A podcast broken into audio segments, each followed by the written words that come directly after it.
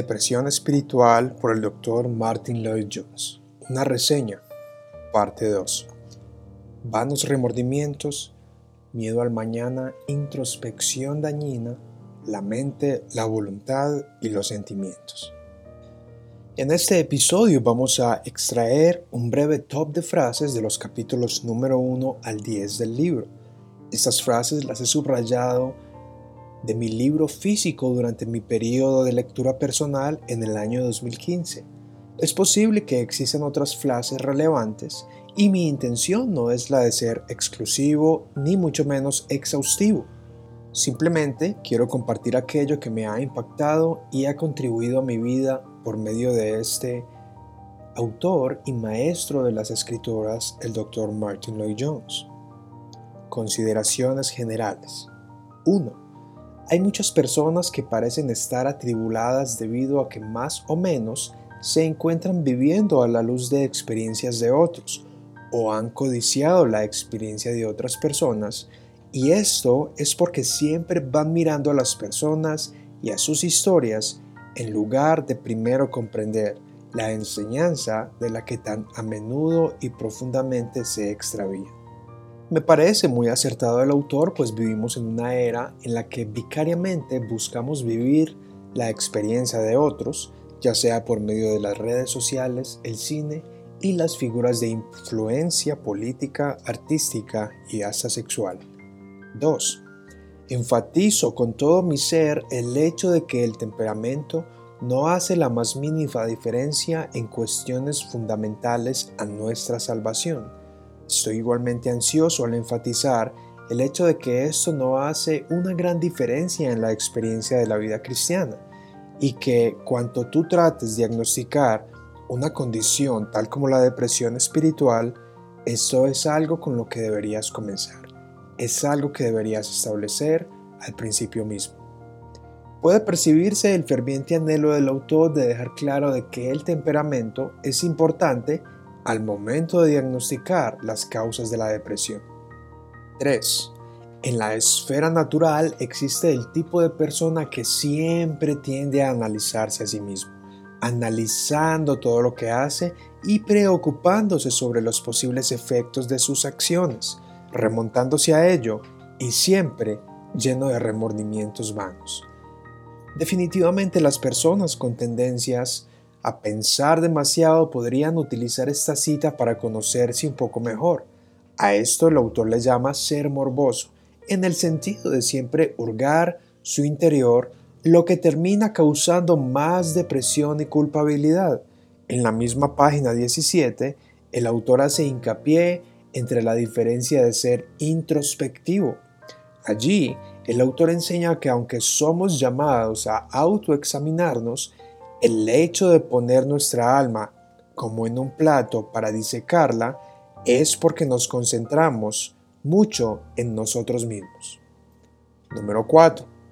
Si no posees una convicción de pecado y si no te has dado cuenta de que eres indigno delante de Dios y que estás absolutamente condenado y un completo fracaso sin Dios, no pongas atención a nada más hasta que tengas esa convicción.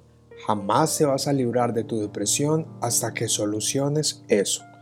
El autor aquí explica que aunque muchas veces nos podamos sentir mal por cosas de las que no somos culpables, lo primero a examinar a la hora de experimentar la depresión es el pecado que le acarrea como consecuencia.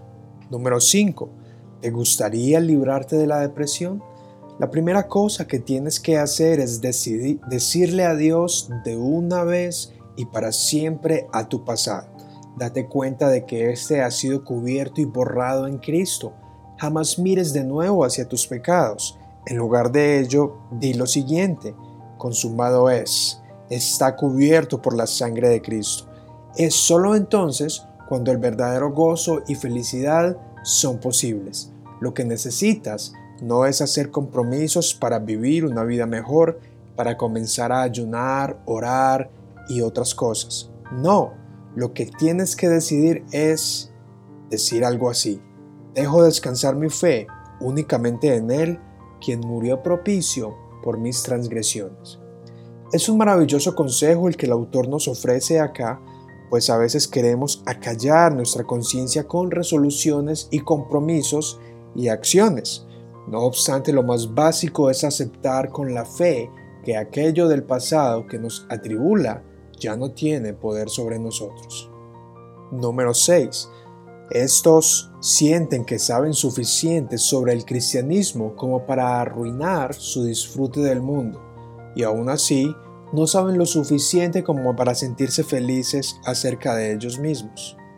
Bueno, aquí en esta cita el autor hace referencia a la lucha entre dos mundos. Número 7.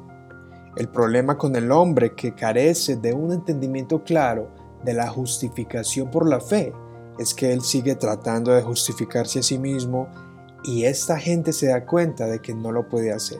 Aquí de nuevo el autor hace referencia a los esfuerzos humanos que podamos hacer mientras que ignoramos cuál es nuestro estado delante de Dios. Número 8. Existen algunas personas en cuyo caso solo usan la cabeza, el intelecto y el entendimiento.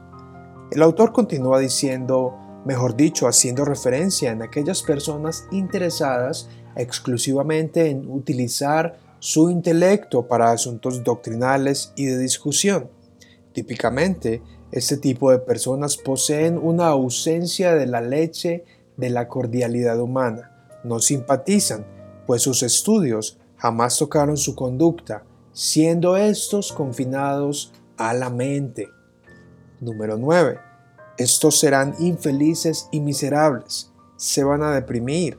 Gente que tiene algo en el corazón, pero su cabeza no está comprometida en lo absoluto y a menudo Infortunadamente, tampoco lo está la voluntad. Están contenidos al disfrutar emocionalmente y experimentar los sentimientos, sin estar interesados sobre la aplicación de la verdad a la mente y a la voluntad.